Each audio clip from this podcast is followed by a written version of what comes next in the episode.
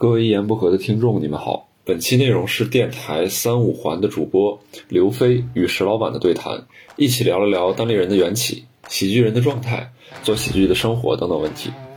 如果你对许久不见的石老板对于喜剧内容感兴趣，欢迎收听本期内容。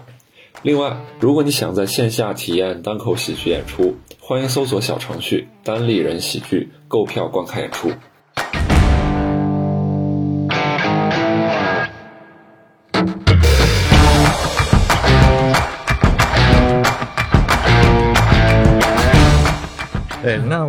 进入第一个我想问的一个一个大问题啊，嗯就是，嗯，还是挺好奇。当然我，我知道可能之前你接受采访的时候，还是还是聊过这个，然后我挺想再再一次问一下，整个单立人建立到现在的这么一个过程、一个经历是什么样的？啊，其实我就是典型的，就是自己想唱戏，然后没有台，就自己搭了一个台，就这样的。我我老就是说自己跟那个当年沈立辉有点像，摩登天空，他当时想做唱片，呃，想想要去做摇滚，然后没有这样的一个平台，那个时候也没有整个的这套体系，线下演出、线上经济节目都没有，那我们只能去空手去去做这个事儿。我创业是在呃一七年的时候，然后那个时候大概什么时点呢？如果大家是老的脱口秀观众的话，呃，就是看过那个金一呃，就是八零后脱口秀那个节目，王自健。嗯对，那个时候那节目还在，嗯，然后呢，效果文化其实也也出来了，在不断的在全国范围内找一些喜剧的人才，然后要做一些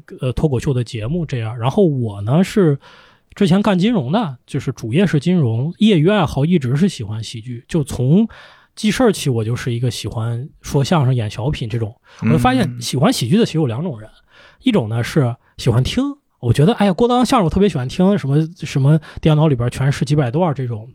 还有一种人像我们这样的，就是我看到你讲，我的第一个反应不是觉得好听，是觉得我演的比他好。嗯嗯，就嗯我哎，，我要上台这个包袱，我会怎么处理？我会怎么去处理他这个角色？我觉得我从小就是这样的人。嗯嗯嗯，对，然后就走向了一条这个喜剧的道路。从一五年开始啊，那就这个时间会更早一点。一五年开始我就辞职了，嗯，哎，你在辞职之前就在业余在说这些吗？在业余在说。啊，对，就是我小时候在学校的时候，就是在学校里边讲嘛，就是什么班会啊、晚会这些。然后等到参加工作之后，哎，就刚开始北京就开始有这个线下做单口的这些个小俱乐部啊，我们就去玩儿。然后到一五年的时候，呃，当时一个节点就觉得，我真的要喜欢这个的话，不全职做是就没有什么突破了。嗯嗯那你辞职之前是什么给你的信心呢？没有，其实我觉得两方面。就第一呢，我当时嗯，当时觉得说自己还是有一些天赋的。嗯我在大学里边的时候是曲艺团团长，说相声什么，那时候观众呃就是同学什么就挺喜欢听的了。然后在线下当时讲的，我当时其实有点什么呢，就有点玩票的性质，觉得哎我随便准备准备，上台前我找个破杂志上面画点段子，然后上台讲就能响，哎觉得自己还挺感兴趣的吧，这个事儿应该是有点天赋，这是一第一方面。第二方面呢，就是就是说白了，对金融这个行业我不太看好，就是感觉搬砖，就跟现在互联网从业者就搬砖感特别强，嗯，内卷特别强，螺丝钉，对螺丝钉感特别。就我每天在干啥呢？就是所所谓的给给这个公司做信贷业务，给他们发钱嘛，各种渠道是吧？就债券、信托、银行借款，但它本质上都是给一个公司去发一笔贷款，对吧？那你就面临你对这个公司做尽职调查，做这些判断。那我当时就觉得。我们一个小破刚毕业的小孩儿，然后对面是一家几百亿的公司，我怎么评判呢？就是我的意见到这里边到底有多重要呢？我一直觉得其实挺搬砖的，就是你按照一个制式的一个尽职调查报告，对，就一个 SOP，我呃按照对按部就班执按部就班行就完了。执行，然后中间呃。中间哪个地方是你自己真的用你的从业经验去判断？我们以前看那什么，就是什么半泽直树啊，判这种金融去看的热血沸腾，说他抓住这个企业的一个漏洞，然后一查查到底，最后怎么样把这债追回来？就现实生活中完全那个英雄形象跟自己完全完全没有没有关系。嗯，嗯，对，而而且我觉得你这个心态也挺有意思。很多年轻人刚毕业就觉得哇，我牛逼啊，我能给一个一百亿的公司做尽职调查，对。那是完全不一样的。就是感觉是你你是靠那个名片在在做生意，啊你没带名片，其实挺慌的，对有人知不知道我是谁？就反反而你是因为对这个事儿有清晰的认知，才想要对辞职。的所以这两方面其实都会有，嗯嗯嗯嗯，然然后辞职之后就开始传这个事儿了。对，当时是想做演员，没有那么想清楚，说我一定要开个公司。就我大概有这么两个两个心理变化。刚开始觉得，哎，要做演员，辞职了写段子。后来发现没有舞台这个问题，嗯。这个问题是后来才发现的。哦是辞职之后才发现，是辞辞职之后，当时其实在国内有这么几股势力啊，效果文化是一股势力，然后呢，黄西老师现在他是从美国是。呃做单口，然后回国来做，然后还有一些呃这个名就是社会名流知名人士，他们看到了这个行业觉得有意思，想要去帮这个行业一把，去呃利用他们的资源去给这些演员搭台唱戏什么的，但是都有他们各自的问题，觉得反正可能就是这种。我就是那种比较喜欢自己把这个事儿都按照自己的意志先把它做出来的那种人，总觉得刚开始就跟人签一个特别长的约，或者是呃听一些理念不太相投的人去讲一个行业未来，总觉得是有点心里犯嘀咕的。呃，然后这个比较助我助推的呢，就当时遇见了当时的这个投资人，就我最早的投资人。那时候他准备觉得很好，准备投的时候，公司连公司都没有，就是我一个人。人觉得看好这个行业，那我我得把公司先注册了呀，就就当时就想，哎，去他的，我就把公司注册了，然后就这么干。他投不投那是他的事儿，但是我就把这步迈出去，大概是这么一个心理转变。那那你当时是怎么说服他的？也是像当时我记得一四一五年就是创业比较火的那几年，你拿个 PPT 给他讲了讲，给你钱了吗？没有，那个时候确实首先是挺火的，然后钱也还是有一些钱的，在整个创投行业。然后我们就是他就是偶然的看到了一场我们特别不成器的演出。嗯嗯开放麦那种，开放麦级别的演出，每个开放麦就是大家随便讲，也观众不收钱。那时候，呃，非常随意，然后演员讲的也是胡说八道的段子，就刚开始大家照猫画虎的那些个所谓的最早的笑话，但是他会感觉说，因为他本身是一个摇滚爱好者，呃，就他对于这种特别真实的、能够打动人的东西，觉得很有意思。他就觉得，我这帮年轻人虽然很很拙劣。但是他们在说自己他们自己的事儿，说这个事情是蛮有力量的。其实，其实我觉得当时他也是一个比较就比较有敏感度的这样的一个判断。他这之后，我们就开始看到现在自媒体啊，什么各种 vlog、KOL、播客，其实都是自我表达。是，就一开始形成一个风尚，大家开始跟这些 KOL 去去看他们的他们的表达。就那个时候，我觉得单口也是这么一个东西，在台上讲自己的事儿。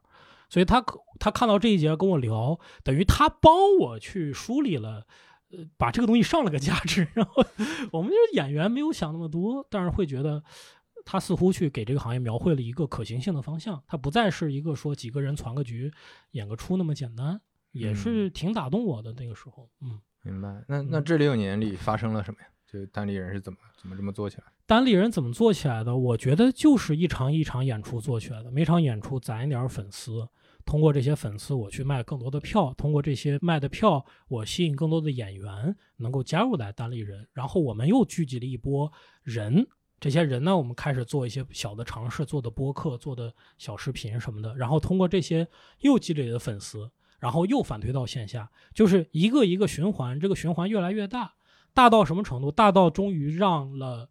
这些综艺节目、这些平台开始说关注到，这是似乎是一支力量起来了。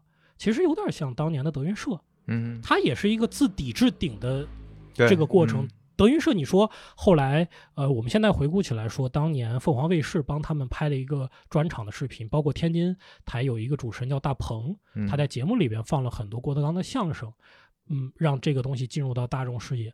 但是他也是仍然建立在这些人已经在线下演了十几年了，嗯，这这小剧场没人看的几几几个观众那种，那都是我们都经历过。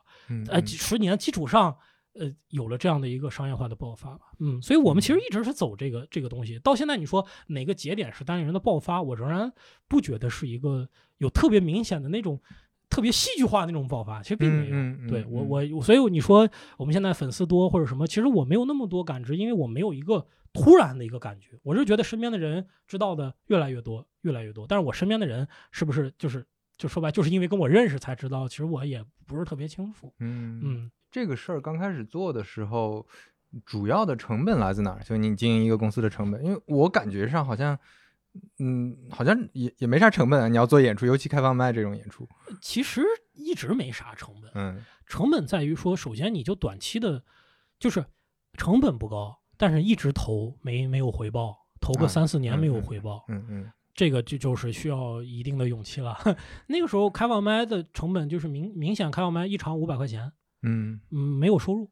你做不做？你不做演员，不通过开放麦嗯试段子，五五百块钱是就是场地，场地啊，费就就租个场地就租个场地，嗯对，没有这试段的机会，他不可能再去做做演出嘛。你做演出其实已经是收割的一个事情了，对吧？演出演员带着自己成熟段子，我传一个演出，我怎么样？你说单口演出的也不太可能亏钱嘛。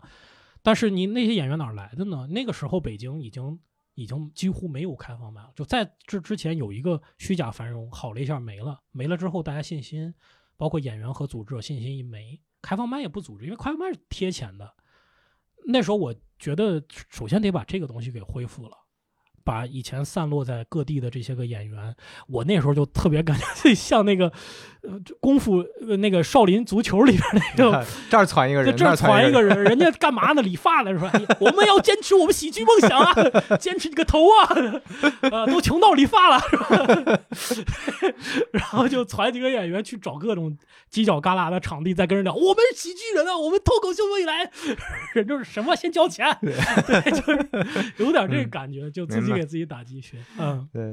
那那听起来这这种商业模式感觉还是挺挺挺不一样的，跟你做一个什么消费品或者做一个什么其他的一个一个一个一个什么产品，因为因为你是要通过这种各种开放麦去积累经验，然后刚开始可能可能成本也不高，但是也没什么收入。那如果说能把呃那个个人的 IP 喜剧的这个 IP 做起来，那有影响力了，那慢慢的它会积累，它是一个积累过程，对就可能可能刚开始这是一个曲线吧。对，可可以说就是用一个特别装的词儿，就是在做研发吧。只不过嗯嗯研发的，就是在培养演员嘛。对我们来说，嗯嗯我们这行业就是我经常给人举例子，就好像是你做一个乐队的夏天，你做一个什么成熟节目，你来的人至少他懂乐器，对吧？他至少是个嗯乐队。我们呢，就类似于做这样节目，人来了以后，先教他弹吉他，嗯对吧？教他识谱，然后你才能谈后面的事情。那个时候，我们的喜剧的从业者的底子就几乎为零，就就你得通过这样的场子，先让大家有这个基本能力。嗯，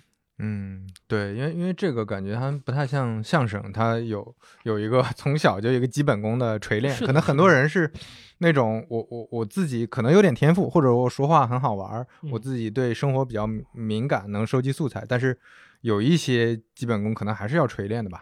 所以你们看，现在即使是上了大综艺的、上脱口秀大会的很多演员，我因为有很多相声界的朋友或者演员的朋友，他们看就说这个演员他都不会站，嗯，他站着那儿都有问题，他的动作都有问题。然后这个麦克风，你看就说，哎，那个呼兰他那个手怎么老是像像像 像指挥家一样的来回走？嗯呃，其实也可能是他有意设计的，但嗯是更多可能就是他们没有经历过表演这方面的训练，嗯嗯，这块确实差一些的。嗯，嗯对，都是都是从开放麦里出来的对，就是就是可能干别的行业的，然后来开放麦，凭着兴趣讲，啊但是他这块儿没有特别扎实的，像相声演员童子功那种训练是没有的。嗯，嗯，对，做感觉做这个行业人还是非常重要的。你在当时创业的时候，刚开始应该选人这个事儿是重中之重了，对吧？嗯因为围绕人展开的嘛。是的，是。的，是的，啊、嗯，当当当时这些人都是你怎么找出来的呢？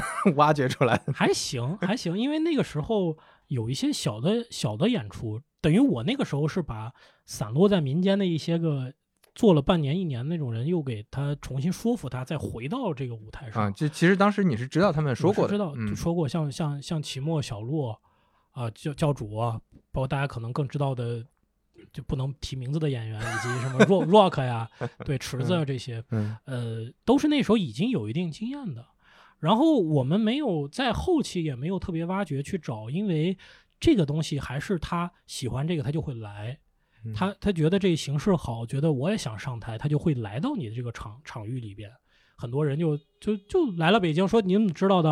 啊，我那年刚来北京，然后网上一搜索“北京空格脱口秀”，然后就搜索到了这么一个，关键是他们搜索的是另外一个机构的名字，因为有个俱俱乐部名字就叫北京脱口秀俱乐部，呃他是干啥的？就是就是做做脱口秀的，所以很多人都去了那儿，去了那儿了，待了待了一段时间，发现嗯，还有一个更好的，哎，这个俱乐部还有吗？还 还在，还在，还在。好的，名字取得好真的很重要，一直是百度霸榜的，这是呃对，呃这这就是最早年的这个 SEO 做的特别好。呃，对对对，是的，是的，那时候那就人家把这名儿给占了嘛，那嗯咱也没办法。嗯对，所以就是说，等于我们刚开始的获客，呃，没有那么难，是因为大家还是这个这个人人找货吧，就是嗯就他觉得想要去参加这个，那那排除万难，他也也没有那么难找了，对吧？一搜你你这个不靠谱，再看别的也也也就那么几家儿开始做的，嗯嗯，哎，我我挺想问问问问两个，就是我我我们行呃我们专业里有一个用户画像这个概念嘛，啊对的就想想问一下，你比如说这种喜剧演员嗯的用户画像，你觉得是呃就画像吧？啊，你觉得是什么样？对他们的画像都是一些什么样的人？啊，就我因因为我们现在看到各行各业的都有嘛，但它不像那个你比如说相声团体，你像德云社，大量的尤其早年间大量的都是呃文化程度不高，或者、但但是也也穷苦人家的孩子，然后比较辛苦的去训练的，他他是那种画像。嗯那脱口秀演员单呃单口喜剧演员是一个什么样的画像呢？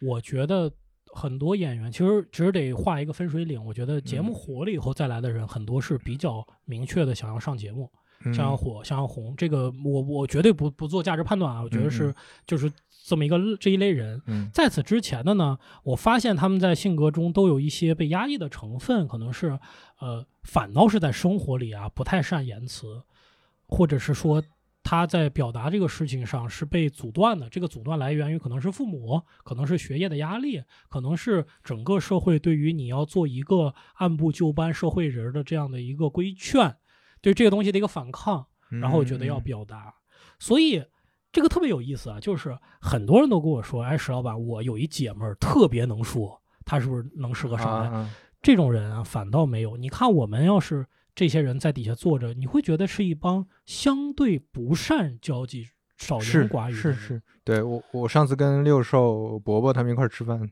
也能看见到这个。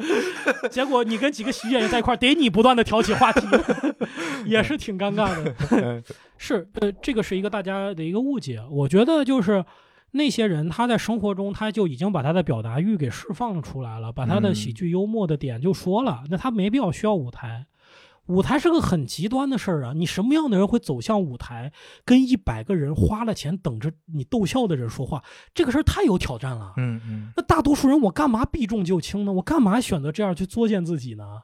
就是他在生活中的那个路被阻断了。嗯由于性格的问题或者外部条件的问题，他没办法在生活中释放他这个压力，他只能退而求其次，找了一个非常极端的环境，把这个东西给释放出来了。对，挺有意思的。对，我想到一个事儿，不是当说不当说，我感觉嗯 六兽是被老罗阻断。对，对，在锤子有这种感觉。是你跟老罗的，对对，我跟六兽前同事嘛，是跟老罗的交流，那真的是你说半句，老罗说闭嘴，你这说的什么玩意儿？对对对对，所以其实你说很多人都说老罗是那个是是是是什么单口演员，是适合。其实不一定，因为他没这个冲动，他嗯他的那个东西，已经在他生活 中已经能够得以释放了。我觉得对他他他很不一样，他其实没有特别想在舞台上表演，是的，对他的嗯表演是被迫的，对对他被迫把自己日常工作生活当中这种状态带上去了，他对他其实挺难受的，能感觉到的。每次他不是说开发布会之前，每次都会做很强的心理建设吗？对对对对，对，就是他嗯，他可能会觉得，就是这个就是区别，就是一般。呃，一般人上台，比如果讲两人话，对他来说极大的消耗，他会觉得哎好累啊，然后觉得今天输出了我平时不会输出的东西。但是演员台下说话是消耗，跟你 正常生活，哎呀，今天有社交局，来俩半生不熟同事，好累呀、一上台那个精气神儿，那个这个这个呼风唤雨的感觉，这是他的主场。就是你让他选择，他说我能不能一辈子都有人看着我说话？嗯嗯嗯，他会嗯选择那种生活，我觉得。嗯是是是，嗯哎，这这么说好像非常有道理。嗯对，哎，所以你是被什么阻断了呢？我家里父母比较严格呀，啊，然后自卑嘛，自呃，卑。嗯嗯，我记得你是河北人还是？我是兰州人，兰州人哦，甘肃兰州对对对对对对，北方北方家长可能都是普遍这样的。对，就觉得很少夸你，很少觉得真棒，你干得好，更多就是严格，你这怎么不行？这不得怎么不得前三呀？得前三不得第一呀，对不对？呃，这种会多一些。而且我觉得从小来讲，我哎，这个就在咱们东方的价值评判体系，一个小孩幽默绝对不是什么优点，嗯嗯嗯，对吧？嗯说哎，这孩子太逗了。我觉得可能在在天津或者东北可能是这样的，是我们在西北不会这么说的。对孩子就是好好学习，只有成绩，然后身体好可能与体育好可能是一方面，主要就是学习。这不是我爸我爸妈那个生活环境里边儿，对就抬不起头来。对我是山东人嘛，对啊山山东那哎那个你也知道，对对对，所以所以反过来我，我我感觉我真的好像也是这样。我小学、初中、高中、大学也是说相声、演演小啊品，是吗？对，啊也是搞这些玩意儿。然后后来发现没有这种机会上台了，我就写东西，就疯狂的写东西表达，嗯去网上表达。啊、所以为什么后来在知乎上写了很多东西，被别人关注，那种那种感觉很好。就是我我觉得跟这个你你说的是很很有关系的，确实很有关系。是，包括你做播客，可能都是满足某种的这个这个。对对对，嗯就是生活工作当中缺失的那那那一块儿。嗯，哎呀，感觉有点像心理咨询得到了一些启发。是是是是我们做个心理咨询，人还给给我们钱呢，是吧？下上舞台咨询一段是吧？开心啊！对，哎，所以再再再到另一个问题，就是那你觉得这些呃脱口秀、单口喜剧的听众是一个嗯什么样的画像呢？哦，听众啊，这个也分，就是节目嗯，上线之后，我觉得它变成流行文化了，那就是流行文化，它就比较泛了，对吧？对，它主要还是就是说年轻人，他对潮流文化他有他本身是有向往的，那他会抓住这个东西作为他的流行的一个符号，并且他讲东西都是他们自己的，那么就无论是在这个东西的形式，它就是新的内容呢，它又是讲自己的，那就太切合了。对我就要这个呀，对吧？我就要这些东西，嗯。然后在舞台之前的线下的观众呢，我觉得是，所以他最早为什么是在北上广这种地方，他还是对于生活可能有有一些品质的要求，愿意来到现场去去看演出的啊、这种人会多一些。整体年纪，我觉得效果文化的年纪偏年轻，观观众偏年轻一些。啊，我看他们我演出，感觉大学生，然后刚工作的小姑娘特别多。我们还是，哎，像您这样的吧，就是，呃，对，会多一些，会一对看，对我这样的是什么样的 就是事业有成，啊？呃这个品位，然后有社会经验，对于呃还还还是有一定工作经历，有工作啊经历，对生活品质有要求，并且他去想要去听到一些呃观点性的东西，呃会会有一些这样的。对，嗯感感觉你们的风格跟比如说跟效果比，可能更多的确实在观点和一些价值观上会有会有一些思考，你们还是想输出一些东西。其实都会有，只不过嗯是那个线上的平台把大家给限定住了。嗯线上的平台限定住了之后，再来的演员可能由于你这个限制，我就只能在这个框架里边再去写。这个就这是有点什么呢？呃，有点有点问题就在于说，我们惯常的应该是什么逻辑？就是我在线下什么都行，因为你是一个创作的过程嘛，什么都行。然后你有作品，之后你来到线上，那按照线上的这个规范，你去把你的作品进行一些剪裁，嗯嗯然后呢，你下了节目，你还是你。嗯对吧？我我我觉得，如果你是真的是一个喜剧艺人、单口喜剧从业者，可能更更多是这样的一个逻辑。那现在很多新演员，呃，他们可能是说我写这个东西的时候，就是奔着线上去嗯，的。就就完全是线上那种。对，但嗯是你看你自己就把自己给限制了一道，你知道吧？嗯，就有点应试作文和真正你自己创作嗯的东西对对，因不太一样。嗯对，因因为如果看像像美国的那些脱口秀那些呃单口演员的话，很多其实是就我我们提到这个人，他很明确的，他有自己的主题的，就他讲的那几场，你就知道他在讲什么。有的讲女权，有的讲呃种族歧视，有的讲呃那个是什么社会问题，对，有的讲这个那个的，对。但是可能可能国内大家因因为线上这个太火了，可能会有这种影响吧。是的，嗯是的，呃，我们有点儿现在的现在掉入一个不能叫陷阱啊，就是说可能是整个行业的瓶颈，就是说我不演员没法不不敢再做创新了，就是说我的我的所有的表达是跟线上那个东西的基准上浮百下浮这样的一个区间里，呃，所以就是我觉得这个行业再有一个大的突破，可能是有一种人上来以后他就胡说八道，完全嗯。脱离我们现有的脱口秀的这个审美价值，他又又不一样了。那时候大家觉得啊，那你看，其实任何一个行业艺术领域，它引领的就是那那个人。嗯，他嗯。你现有的人就是在现有的序列产品里边加一点减一点，那有些人突破这个东西，对，这这个其实也挺难的。这是我现在为什么写不出来段子的原因，我给自己找找理由啊，总嗯说哎现在不上台写不出段子，是因为哎呀，我觉得我要突破我自己，呃，是我感觉是不是也也确实跟听众的这个画像，或者你你比如说在在在美国那边，大家日常就讨论政治问题，讨论什么种族歧视问题、社会问题，嗯，但是在在国内可能大家日常讨论的还是娱乐问题，或者说一些对吧，就是明星啊，或者说就是一些好玩的事儿、生活问题。最近又讨论工作加班很辛苦，就嗯就就潮潮流里，你看微博热搜全是类似的话题，我觉得是不是跟这个也有关系？呃这个当然包占百分之九十九的关系，嗯呃，但这个事情又又又话说回来，就是我们作为这个创始人会想的事儿是，你看在没有外卖之前，大家不会去说我需要一个外卖，嗯那个时候大家对外卖这个东西到底市场多大嗯市场份额嗯是很。很打问号的，出来以后大家用了，我觉得艺术更是这样，就没有这个东西，大家是不讨论。你你是说美国它的它的艺术形式建立在大家日常讨论东西，但是最顶尖那些肯定是引领讨论，是是，就是你们嗯讨论什么，是因为我在说什么，你们才讨论啊，嗯那才高级。吧，杨笠很高级，对吧？嗯就是他引领了这个这个这个潮流，把是是是，把平权的这个事情从平权主义者嗯的这个圈子里边扩大到对我们每对个人，你每一个普信男，每一个男生，你都得正视这个问题，你被卷入了这个讨论。是对，是所以他们是在思想上面去去再去理解平权这个事情。那那那这个东西当然是杨笠带给他，当然脱口秀的伟大贡贡贡献呀。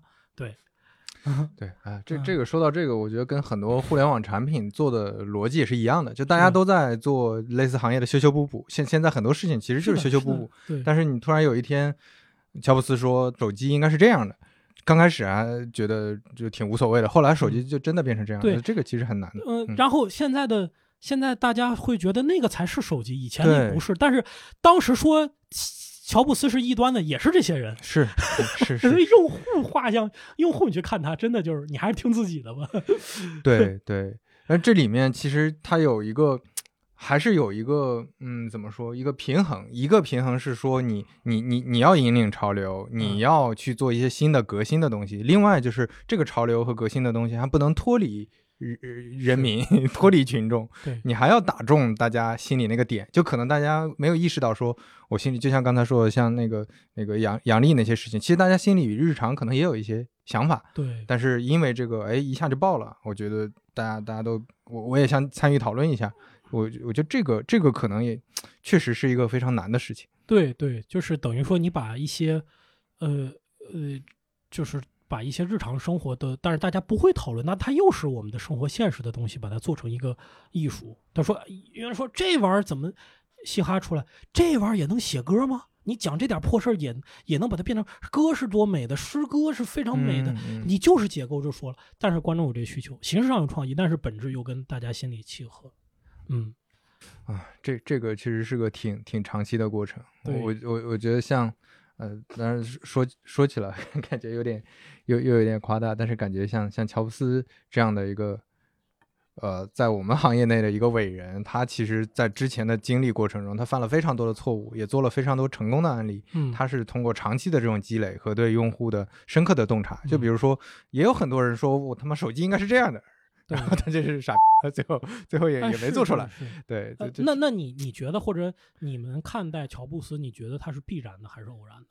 你说他都的成绩一嗯都会有肯都会有，但是嗯但是必必然性我觉得大一点，对必然性大一点，因为因为他对用户的洞察，就是你你把他回到那个位置上，这是很偶偶然的一个事件，但是他回到那个位置上之后，又碰上了手机正好要革新的那个时机，那嗯他能把这个东西做出来，一定是必然，嗯因为因为因为他。之前已经做过很多类似的事情了，比如鼠标，真正把鼠标用到个人电脑上是他用的，因为他嗯觉得这个东西比别的操作方式都好用。嗯然后真正的图形界面、窗口界面，它也是他用到个人电脑上的。就这嗯这些东西，它的洞察力非常强，而且它能很强的去 push 大家。它不像有些职业经理人，就是我我很难说服。很难用逻辑性去，因因为现在现状不是这样。就像你，你比如说你跟一个不是特别懂我们刚才聊的话题的一个投资人讲说，哎，我告诉你，未来要革新，我们要做这些内容。投资人说，哎，我看综艺里面没有这些内容啊，是的，那你为啥要做这些东西啊？现现在现状不是这样啊，嗯那你就很难说服他。这种是是嗯是，就是我也就是那个感觉，但是你们得信我那感觉，就是对对对是，对，然后这个感觉，嗯这种既有超强的自信，他对这个事儿的判断又又相对准确，那这个是很难得的。对，哎，所以有时候我，当然我是我是门外汉，有时候嗯瞎说啊，这个以下绝对不是专业意见，就是您那个叫呃，这高领最近的不是出本书，张磊出的那个价值吗？啊还是什么？我总觉得这种东西落到文字上，就是他的那些判断或者是那种感觉是没法写出来的，写出来的总是会大量的失。是失真失失真一定是肯定是失真的对，就是除非你你你们你你去听一下他头委会的那些个语言逻辑，嗯，嗯听他们说话，跟他最后落到说，我觉得这是这是绝对是两个绝对不不一样的东西对。对所以我们现在其实，在学那个东西，学文字的层面，然后去思考说我怎么样去这东西能指导我做投资。我总觉得真正的那个大的东西就是。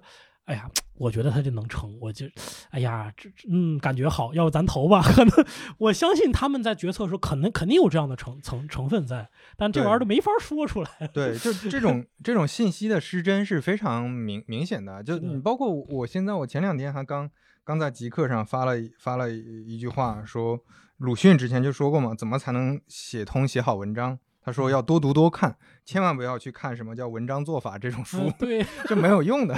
我就是我我就跟着写了一句，做产品经理你也得多做，就就像那个演员，你你看多少书，你没上过台，没有任何意义我就说你你那你那叫球迷，你啊。你跟我聊打球，我是我是球员，你是球迷，咱没没法聊这个事儿。对，但但是嗯就这这个的这这种书的价值是在你做的过程中，哎，你有个地方没开窍，你一看哦，他是这么想的，可能哎这个这个点触呃触动到你了，你受嗯启发了，这样就非常非常好，对，不大可能是拿那个当指导。我我当时写，我们自己也做教材喜剧方面的，我说那个东西的最大作用就是，当你成功之后，你看这个教材，你得到了印证。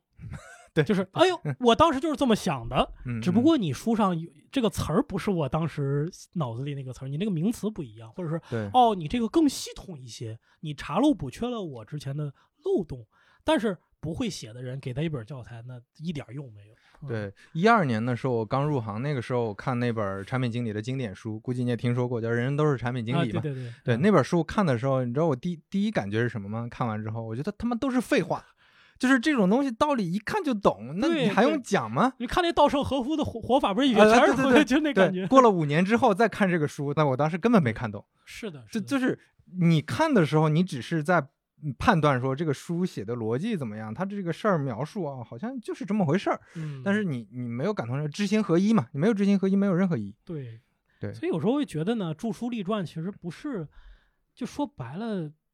没啥用，就是真正不会让这个产品经理变得 better，嗯 don't 不 make them 不会 better。不会不会不会的，这就是在非常巧合的时候可能会会给你有一点，但是但是你拿这个当指导是完全不行的。嗯，像之前我我记得在有一个群里看那个王慧文，你知道王慧文吗？美团的华的那个，对对，那个美团的二号人，是呃，不是不是，他他在有有一个群里就提了一句话，当时大家啊在聊，说那个各种各种呃那个公司的传记和人物，互联网这种人物的传记，他就嗯说不要看这所有的传记，就嗯这里面失真的东西特别多。他就说之嗯前描写美团的一个传记，其实失真的东西太多了，就你啊你不跟当事人聊，你是不知道当时发生了什么的，这又是另一个书的问题。对对，就是对呀，这个我老觉得咱们有点一叶障目。咱们今儿四个人开会，开完会每个人写个会议记录，明儿看吧，四嗯四个版本一个都不一样。对 对你说当事人自个儿写都对不上，你再过了五年六年来一个财经记者给您出本传记，他能一样吗？太只能是当个当某个角度去看一看了。嗯对对对对对。嗯，哎，我们怎么聊到这儿来？聊这么专业，我对不起，怪我跑题，我提到了高领，提到了产品经理啊，当时是啊，说画像来着，说画像，对对对对。你觉得做好一个喜剧人所需要的最最重要的特质是什么呢？我现在觉得呀，多洞察多洞察生活，多看点儿，多看书。你看，咱们又说 diss 的书，又说看书，呃，多多感知这个社会、这个世界啊。对，就是因因为我感觉做做这种作品，其实还是来源于生活中的，更能打动人。就你硬憋，你你根据那种什么。那个创作理论，就反正反正包袱它总是有创作理论的嘛。你根据创作理论往里塞一些东西，创作出来的和你生活里面碰到的，你稍微修整一下的那种。对我我今天早上跟他们改段子的时候还说到这个问题，就是说他们想写一个短剧，写一个就是说这是一个综艺节目，但是大家比什么呢？比谁头发短，这比谁秃顶，然后大比拼。然后之前他们还会 diss 啊，说你这个头发真好，你这头发比我的长，我的你这头发比我的短，我的多短呀？你这个这个东西，他就写到这儿没了。我说你看这个在喜剧结构上肯定是成立的，它是一个什么喜剧结构？就是这是一个混搭或者说一个恶搞嘛？你把一个正常呃综艺节目里边比拼的环节给它恶搞成了一个比拼谁的短。但是为什么这种段子写出来不会好呢？因为它对现实生活没有关照。嗯，你没有在调侃、讽刺、共鸣一个生活中大家都会点，你只是在借用喜剧中的错位。同样的道理，为什么谐音梗大家这么反感？嗯，有很多好谐音梗，但总体上谐音梗为什么？它不再说生活中的事儿，它是虚虚构的，它完全是一个虚构的东西。对，就是它的它的功利性特别强。是的，就是。就是就是要为了逗你笑，对，就是为了挠挠你的段子，挠你痒痒。对 对对对，就是为了笑而笑。那你当然笑很重要，但是你不说，我们生活中大家聊天笑，什么时候有多少次是因为谐音梗？就是因为生活中我们交流的时候产生了喜悦感，那就笑了。那你你好的喜剧作品一定是还原这个东西，才才更好一些。嗯。是，所所以你觉得，嗯，更多的生活经历和就收集这种生活素材，会是一个非常。我们发现，其实技巧的方问题都能补，嗯，都后天能补，但是前提对生活的感知，呃，很难补，很难靠一两节课补上。对，石老板，你现在的日常个人生活状态，你满意吗？我满意，还是满意？比比比，就是能达到你一五年之前辞职那个时候的预期吗？嗯，就是你要是说生活状态，肯定是远远高于那个时候的预期，就很充实。嗯，然后呃，也能够自己掌握自己各个方面的掌握，可以控，可以掌掌握自己的情绪，可以掌握自己的什么时候干什么事儿，可以掌握自己的身体状态。啊，就都可控了。以前是不可控嘛？你在组织内嘛，就就被被推来推去那种状态。对对，嗯，我已经什么酒局，什么喝喝白酒什么的，我都多少年没喝，就是没有参加过那种局了，就是那种大桌子吃饭那种局。而且我现在什么呢？十一点钟睡觉，嗯，早上大概六点钟起床。对，这这已经是中年老干部的生活状态，已经是中年老干部的生活了。哪怕跟姑娘约会。嗯，快到十点，说我我困了，我就快我就我因为我一过十点半，因为我长期十一点下个活动取消了，取消了。你到三十岁以后就发现什么都没有睡觉出这 枸杞也不管用了。对呀，什么没有用，就是觉得没必要。就是你长期会发现，你调整生活状态之后，它给你的长期回报非常高啊。这个真的很好。这这个最近我感触太深了。我之前在某，嗯，我我我国的互联网大厂工作过一段时间，你知道。然后我去献血，献血的时候，我我是没问题的。但是十个人里得有五个查出你不能献，就你缺一个什么什么酶，就你的身体太虚弱，你处于亚健康状态，你多多补补觉，血都献不了。就还不是说你你你。这个这个这个这个社会完了，程序员难道不应该我们全社会写书写给你们吗？怎么还能让你们献血呢？不行，这个不行，我们以后给你们献血。你要什么血型？你什么性格？我给你来什么？是是是这个，哎呀，多创作一点关爱九九六大厂员工的段子吧。呃，真的就就就之前有有听听那间接的就朋友的朋友或者同事的同事讲说，就是怀胎四个月死胎了。就就就私聊了，太太太压力太大。他那种压力还不光是工作体力上不行，就你每天工作当中的这种心理压力、精精神的压力、心力支撑不住，嗯，然后每天都特别难受。嗯啊，这种哎呀，就就感觉是是是挺痛苦的，嗯是挺痛苦的。就是这这种痛苦，其实刚开始我觉得年年轻一点还好。你说你嗯刚毕业，二十二岁到二十六岁之间搞几年，这个的对吧？赚点钱，嗯对吧？那那个那个拼一拼，到到之后，但是你如果一直五年、六年、七年、八年、十几年，到后面很快，就我就感觉 我现在这两年体力就很很多时候是撑不住，就嗯动不动以前可能你你着点凉一天就好了，现在不行，现在两三天可能才能缓过来。嗯对，这种是对身体的感感觉在在在变化。是是是，所以我也不知道你们好像也是在跟我们演员一样，在等着上一个大综艺，那个综艺叫《财务自由》，等着上那个，然后每年准备，然后对，然后打回去，哎呦，今年没有分到期权，那我再等等，换个场再试一试。呃，也就是你你们跟很多演员谈论的是一个事情，就是一个一个生活的终点，一个生活的目标，财务自由，呃，或者是说我再赚两年钱，再怎么样。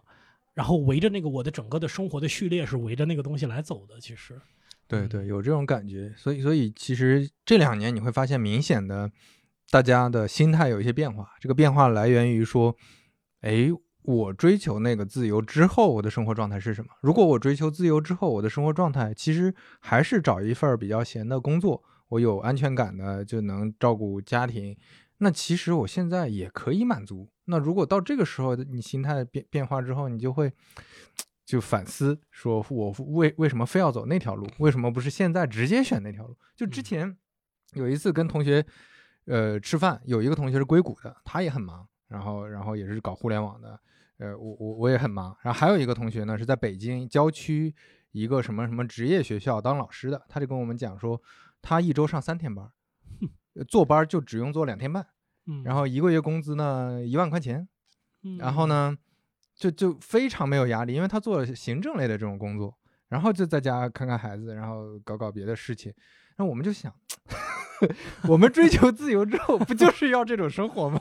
那为什么不现在开始这种生活？就真真的就当时有点懵，哎，还是但但你身边有没有那种真的追求完这个生活了，财富自由，或者是他呃辞职闲赋闲了？你你你看他们的生活状态，你觉得他们好吗？他们找到新的、能找到新的社社会价值意义吗？这这里面就涉及到说有确实有几类人，嗯有一类人呢是完全没有想清楚的，就大家都在追求，那我就去追求。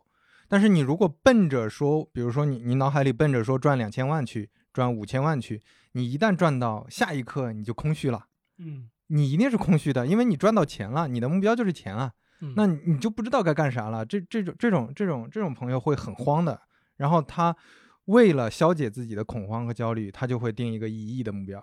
哎呀，对，就就就就，或者说定一个我要继续拼命，我要继续再再怎么样，就赚赚的更多或者怎么，因为因为嗯身边听过有一些朋友或者朋友的朋友，就身价已经好几亿了，那还是在拼命，因为因为因为身边他总在做对比，然后他那个对比的东西呢，就是就是这个这个这个这个钱，或者嗯。说这种这种更自由所谓的更自由的状态。嗯，还有一波朋友呢，可能呃想的相对清楚一点，我正在努力往这个方向掰，就是你想的足够清楚了，比如说相对自由之后，我做我喜欢的事情啊，我去说说开放麦，我去写点东西，嗯我去做一个什么什么样的这种可能赚钱少一点的这种这种职业，但是我能满足我的个人价值，呃，这这种这种朋友相对就就就就会好一点。你像那个之前。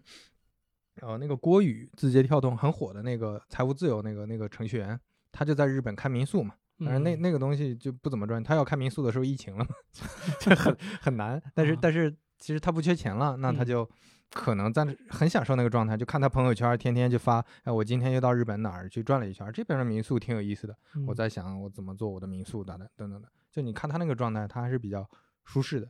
那这这种朋友就整体还 OK。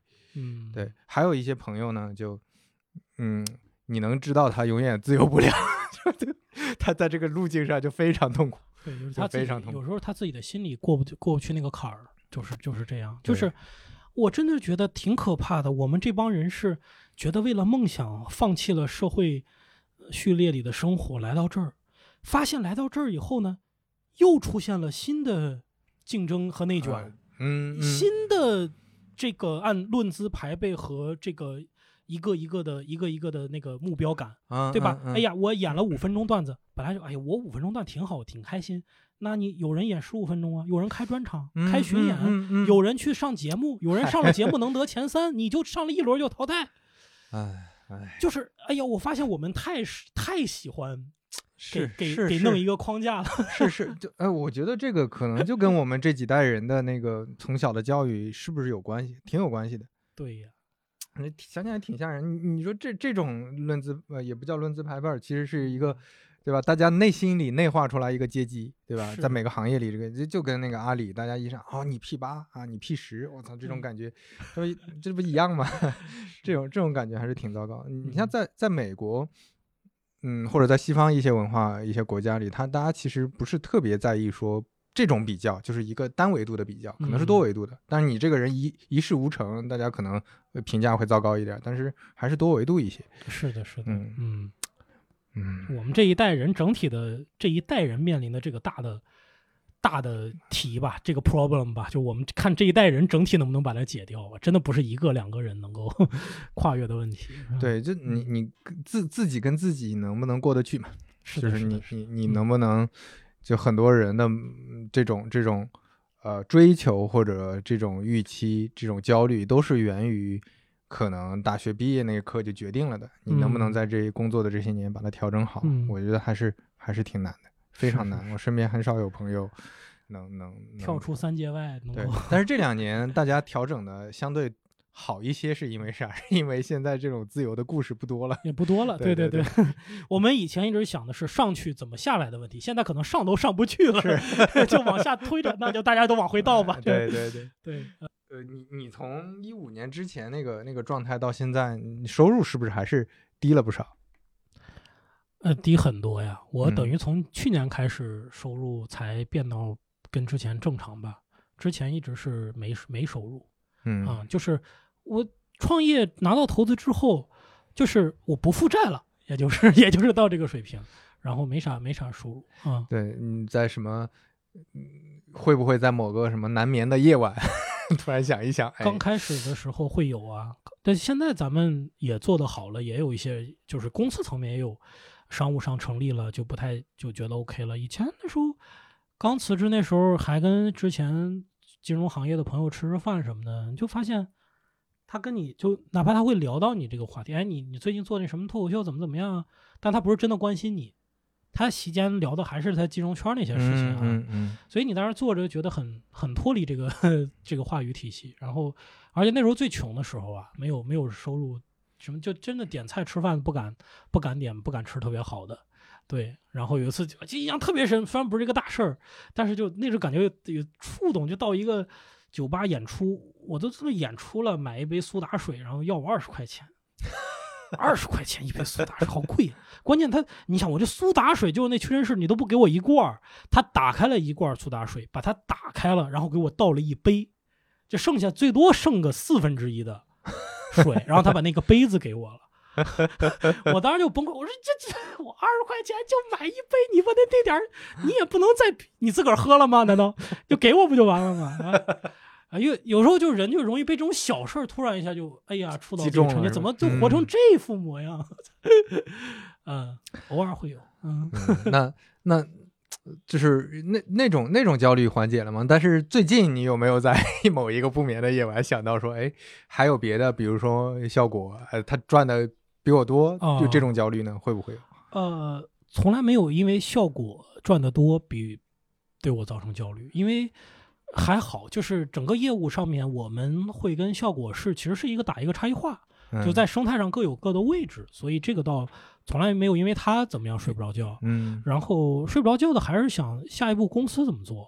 嗯，其实我们现在看啊，这就是我的跟这个心态跟大家心态不太一样，就是外界看来单立人挺火的，但是我们这个火是其实是在是我们最早成立那一两年的一个兑现嘛，就是其实你现在是在那时候的投资在做回报，因为现在我们火，呃，基本是在单口这个领域，包括期末上脱口大会，然后小路上呃呃七八奇葩说，包括闲聊啊，闲聊好一点吧，就不说闲聊，就是说这些单口上面的，等于是我们之前在单口这条线上面的投资，现在拿到了回报。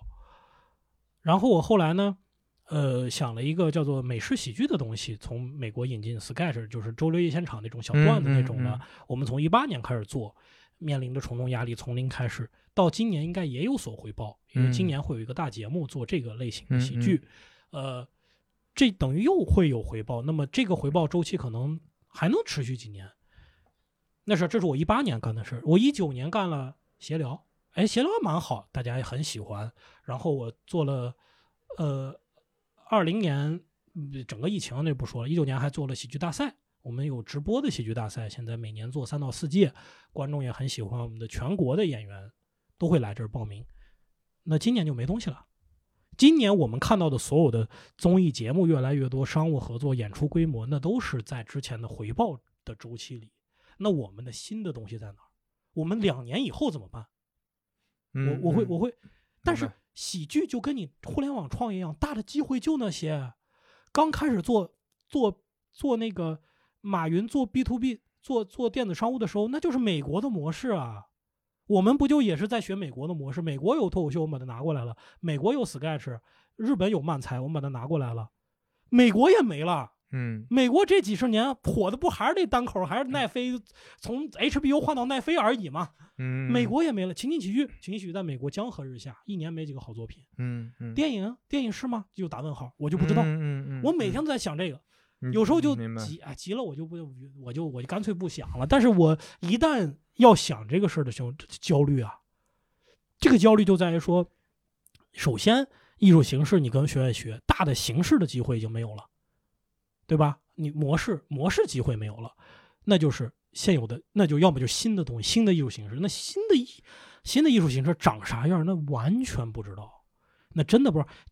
两年前您能知道剧本杀现在火成这样吗？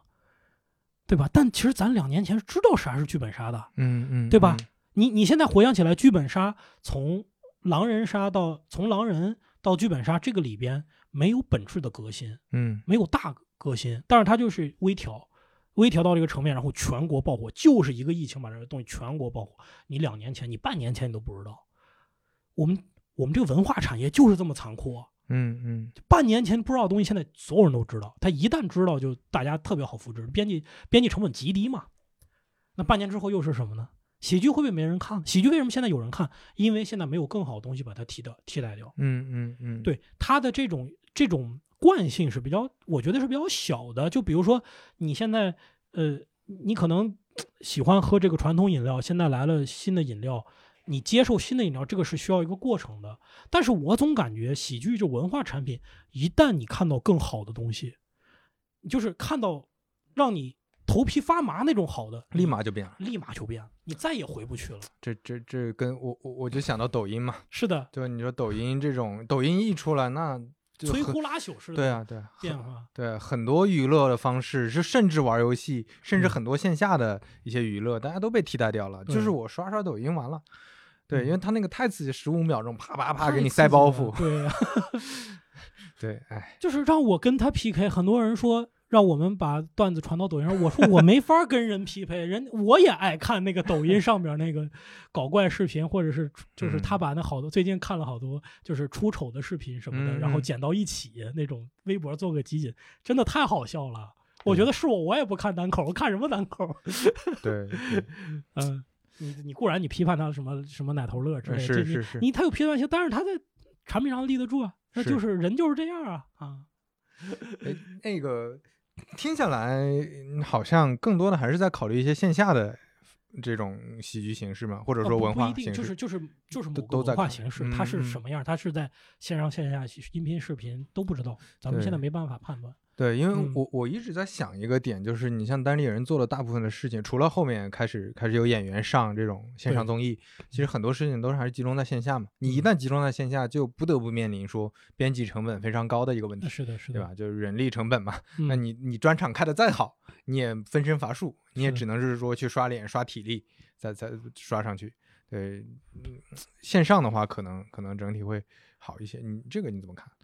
线上线上也也是一个特别混战的一个场场也难也难。你你跟你跟你 PK 的人太多了，而且是各行业的都有，对吧？各行业的都有，什么都有。对，就是也挺难的。现在，你包括为什么一一定把我们演员送到这种大综艺里？大综艺它的逻辑是这样，就是你也知对这个视频平台比较了解，就是说我这视频平台一年有多少流量，我大概有多少用户，这些用户每每给我提供多少的多少的这个这个这么呃这个这个 MAU 啊，就或者这个时长也好，我基本是恒定的。当然，长视频平台现在被短视频挤压的，它这个总体盘子在减减小，但它基本恒定的。你也就是说，呃，中国人每年就看那么多时间的长视频，然后我们呢，就是我只能去切这块儿。那我切这块儿的方式就是我看谁利谁手里有蛋糕，也就是说，优爱腾加上芒果每年跟这些大的制作公司把这一年的盘子基本就就把这个蛋糕分完了。啊、我去他我在他这个蛋糕里边，我做它上面的一个小草莓，那没问题。你在这个蛋糕之外，你说你跳脱现在的制作公司，我我自个儿制作，我不跟大制作公司玩，我跟不跟大平台提前商量好划分流量的东西，我就硬上，那就那我们有同行这么干的呀，那就是死的连个声儿都没有，嗯你死了都没有人知道你死了，啊，这是长视频领域的东西。短视频呢，我觉得又在一个特别麻烦的一个算法处理系统里，就是你真的不知道，因为很多很多人真的做做抖音的朋友跟我聊，做 MCN 的，就是看命是吧？看命 啊，这一直号涨得挺好，涨到一百万粉丝不动了，嗯，不知道为什么，是是，那怎么办呢？那我对对我来说，就是呃播播客，你看赛道好一点，我们两三年前做这个，相对来讲音频的领域竞争没有那么激烈，嗯但你现在同样的，你再做音频，又成了一个大的一个问题，所以。这显得在跟我 CEO 找理由是吧？但是确实就是你再嗯往上每跨一步都极其的困难。就像现在互联网公司那么的有钱，但是你再往外一跨每一步都再占领一个高地，非常的困难，真的。嗯，现在就文文创的内容，你不像之前那么就大家比较匮乏，哎，你出来一个新的形式，你能快速占这个蓝海。是现在其实太丰富了，就是太丰富，而且互相之间真的可替代。就我我今天可以看相声，可以看单口，是，我也可以都不出门，我看抖音。对，我我不看抖音了，我可以去网上下美剧，对吧？嗯？不不看美剧了，我可以玩游戏。是就这种互相可替代的东西太多了。太多了，消费太空前的发达。嗯，对对，是个是个是个巨大的红海。嗯是，哎，能能感受到，能感受到这中间的压力。嗯，所以，所以，但但是你其实从来没有后悔过说，哎，在组织内就稳稳当当的，反正公司发着钱，我也不用担心。嗯，这个倒没想过，是吧？啊那时候我也不快乐，就就那个是稳稳当当的时候，我就不快乐。嗯啊、我所以我知道我自己不适应那样的生活。现在到现在这个结论，我现在就尝试给自己说一个什么事儿呢？就是说，人一辈子能抓住一个大机会，并且安身立命，很不、嗯很不错了。很不容易了，就是多少人没有我这样的运气，因为我不是个人能力那么强的人，就是撞到了一个大的机会，这个风口，OK，这个风口能容下三到五家公司，那我拿了半张船票进来了，很很幸运了。跟我以前小城市出来的，这这这一点儿点儿弄能到这儿，我觉得很好。那下面呢，说白了，自己努力再加上造化了。嗯能走到哪一步去。反倒我觉得你保持这个心态做公司可能更稳一些，是更更更更不不不焦虑一些，是是挺好了。那我现在唯呃唯一要对抗的一个事情就是说，等我六十岁的时候，跟我孙子吹吹牛吹的还是我三十年前的成绩。对吧？我六十岁说，我哥们儿 三十三十岁的时候干一公司，那爷爷说你爷爷你这后三十年干嘛来着？对，但是你其实那个高峰你很难这很难去越过，你你老盯着说，那就是你心魔了。你老觉得我要逾越那个东西，我觉得单立人成立后做的任何事情，他都他都不如单立人成立本身要更更大一些，啊对我在我心中更大一些。。但你老盯着说我要我要重现那个，那就把自己玩死了，你知道吧？就是心魔嘛，就是你说很多人永远跳转不出来这个这个他的这个这个预期，那没有必要，我就不我就我肯定是没有办法做到像我刚才说的那么坦然，但是我努力在往那个方向去走，嗯，对，就嗯至少认清这个现实，就是你的狗屎运用掉了，啊，给你一个额外的对命，再来一个更好，但是不来，那也就哎，对对对，对也就也就可以了。大多数人一辈子搞搞不清楚在哪，糊里糊涂就死掉了，很有可能。是是是是，嗯，哎，你说这个我我我也我也我也是这么觉得，就很多人说我操你你你整天觉得怎么不做一个微信出来呢？你怎么不做一个更牛逼的产品出来？你现在天天在做啥呢？你这产品经理，大家都都都都看着你呢。我说我我现在能做到现在这个程度，我已经谢天谢地了我我还 这这么内卷的一个地儿。对啊，我这我有自知之明的。就嗯你你先知道你自己之前你做好了哪些，没做好哪些，哪些是狗屎运，嗯是吧？哪哪些是你真的占了时代红利，这个就心里有数，你得心里有数，你不能说就有些人真的心里没数，就自己对吧？嗯就你你你比如说十年前，十年前你你你说十年前去阿里的那些人。都是什么人？就比如说浙大的不会去阿里的，哎复旦对对对不会去阿里的，对的啊啊去我操民企这个老板跟搞传销的似的，谁去啊？然后一零年你去，现在你家产至少五千万，哦，因为一零年去是原始股，那个时候的哦早期期权非常值钱的。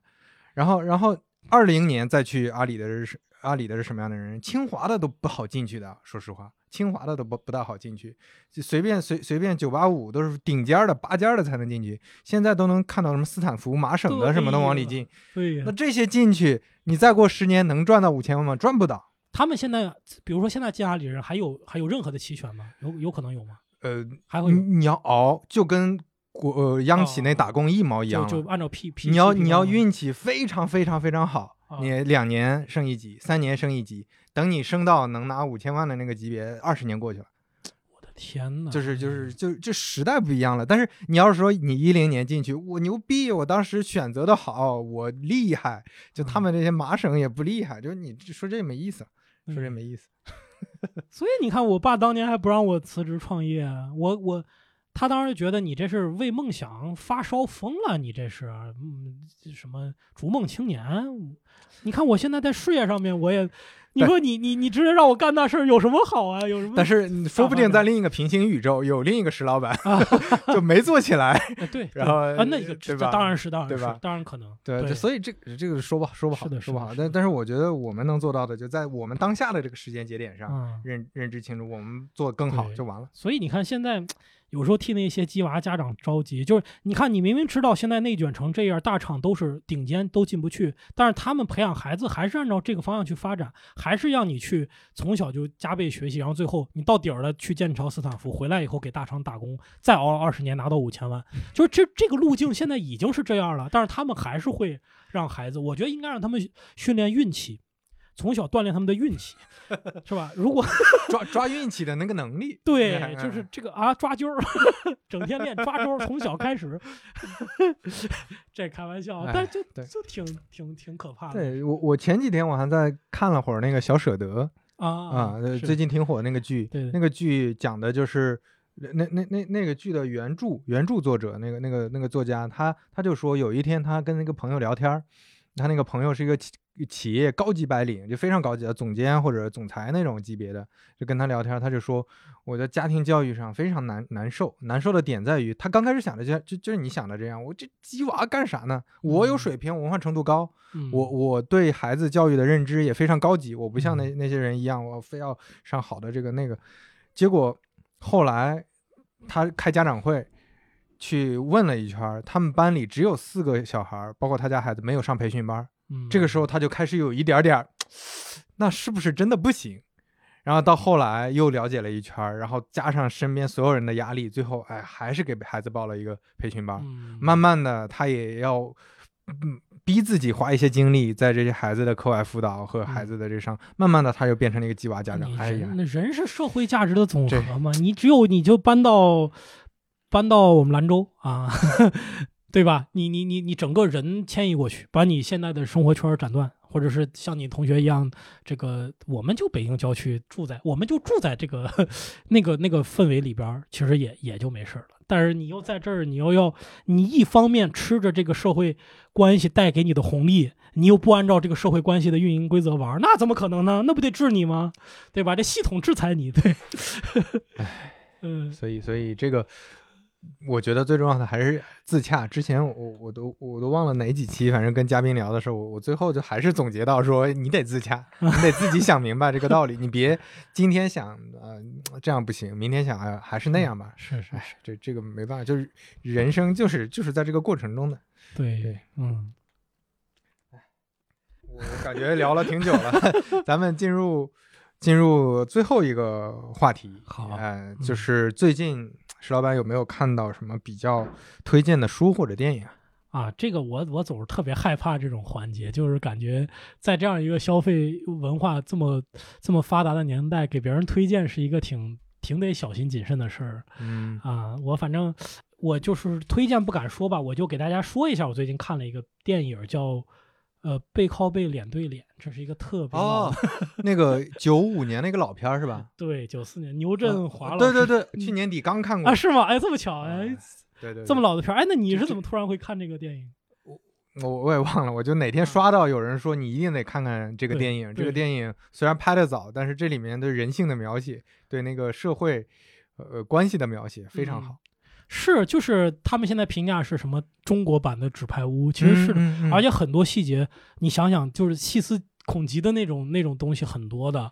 然后你光你看解读，你想象不到三十年前的电影，它的细节处理的这么好。是是，对，呃，就反正呃，核心讲官场，当然官场底下是人性嘛，大家可以去看一下。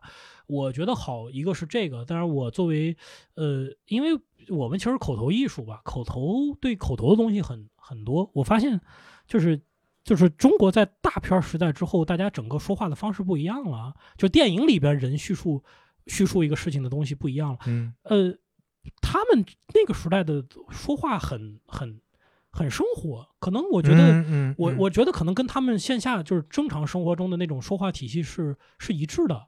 呃，我是在想说，能不能找到一种更更我们更能接受的一种更浅白的一种说话的方式。我曾经跟呃就是外国朋友聊，我说你们的电影里边，电影里的人说话和你们生活生活中说话一一不一样？他们说基本是一样的。就是电影里边人说话的整个状态和他们生活里，但是咱们国家呢，就影视剧的说话跟我们的反就是完全不一样，是是完全两个体系，感觉是线下的在在生长，线上的按照线上在天上沿袭它的那个产品逻辑再往下走，它并嗯不是不断的关照现实，关照现实，它是关照它以前的线上的作品。那所以我就回到说九十年代我们刚开始改革开放拍那些作品，其实哎发现不是这样说话的，是一种完全呃更加切切实的一种一种语言体系。我在想，我们以后写东西能不能够呃像那样，就是我这个话我是怎么说的，我就怎么写。嗯嗯嗯，所以给大家推荐就是说不一样的中文吧，或者说不一样的一种表达，大家看看有没有会有会有没有感觉。嗯好。嗯现在生活状态，比如说你每天的时间，或者说你几种工作内容，然后你这工作内容一般怎么分配时间呢？呃，每天大概会拿到两个三三三个小时以上去看呃闲书，就是闲书包括了小说、文学、历史，或者是看电视剧，这个我也把它归归为此类。你看小舍的，我是看那个什么《三十而已》，那个我也看对。对，看《三十而已》，对，就是就是说白了，了了解了解社会是。啊、是我们其实不太了解这个社会啊，然后然后会有一到两个小时时间是看业务相关东西，看嗯。产品经理啊、创新者的，最近看那什么创新者的嗯窘窘境啊，嗯。对，包括这看组织的组织方面的东西，就是这些，但这个比例可能以后还会再缩短，我觉得越不要再多看了啊，就是结构就那些结构，然后每每天大概会有那么一两个小时是想内容这块儿，想内容包括自己想自己的作品，然后跟别人开会，帮他想他未来写些什么，演些什么，然后包括做什么协聊的策划，这也这也算这几块儿。然后呃，每天会有，其实那个就最短的时间，其实反倒是处处理公司日常的这些事情，就是临时定一些策略，或者说我们嗯。就是上线一个产品怎么去怎么去打之类的，就其实那个很短。我有一个我的王慧文，你知道吧？就我合伙人特别靠谱，嗯嗯，对对对，基本上运营的事儿完全不用我我管的，嗯嗯、呃大概就是这样。演出完全不演了啊，我也就写不出段子，就是偶尔上上闲聊。啊，对，偶尔上闲聊，嗯，大概就是这样吧。嗯，好嘞，好，那我们今天聊的也差不多了，呃，非常感谢石老板今天跟我们分享这么多啊，我觉得聊得挺开心的。是是是，对，嗯就而且感觉是一个是就很跟跟日常我嗯石老板聊的 内容差别很大的一期内容，应该。嗯，正好大家可以作为补充，是吧？嗯，OK，行啊，那我们就先到这儿，嗯，大家拜拜。感谢大家，拜拜。